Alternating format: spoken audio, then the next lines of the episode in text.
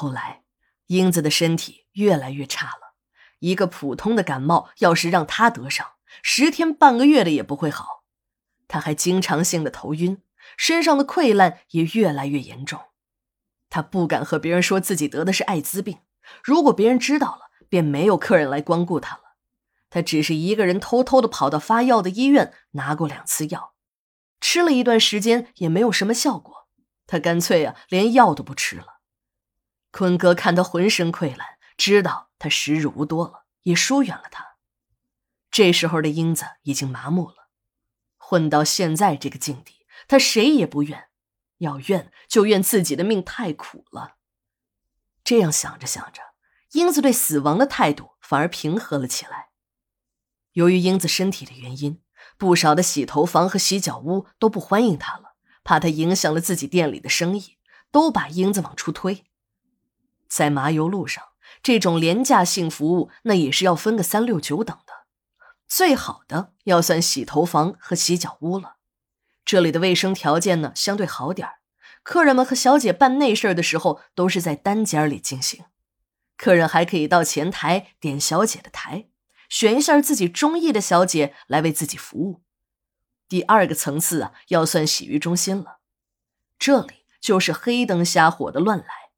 客人们呢也从不注意什么模样，用洗浴中心老板的话来说，到这儿来的那都是憋了一年半载的，只要拉了灯，有个洞就行。老爷们要是憋上三年，那老母猪都赛貂蝉，更别说这些小姐们还是正宗的女人。虽然老点儿、丑点儿，可那女人应该有的零件，她一个也不缺呀。第三个层次的。就是那些个在大街上交易，找个角落就行。有时候，一些个桥洞子、未完工的工地也能成为他们交易的好去处。英子的病情一天比一天严重，就是隔着衣服，连她自己都能闻到自己身上那溃烂的味道。她除了自己抹一些药水之外，还把一些廉价的香水使劲的往自己身上喷。好让香水刺激性的气味把那些腐肉的味道给遮挡住。李红姐妹俩的洗头房没有嫌弃英子，主动收留了她，她才没有像那些野鸡一样在街头随便找个角落便进行交易。英子在麻油路上当小姐的日子里，还有一个非常谈得来的朋友，就是那个蹬三轮的虎子。这个虎子没有文化，老家是农村的，一个人也没有媳妇儿。一直在麻油路上靠蹬三轮拉客为生。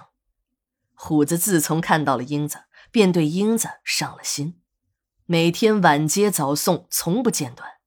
姐妹们都开英子的玩笑说：“英子，要不然你就从良了吧，嫁给虎子也不错。虽然是个蹬三轮的，但你看看多知道疼人啊！每天晚上接，早上送的。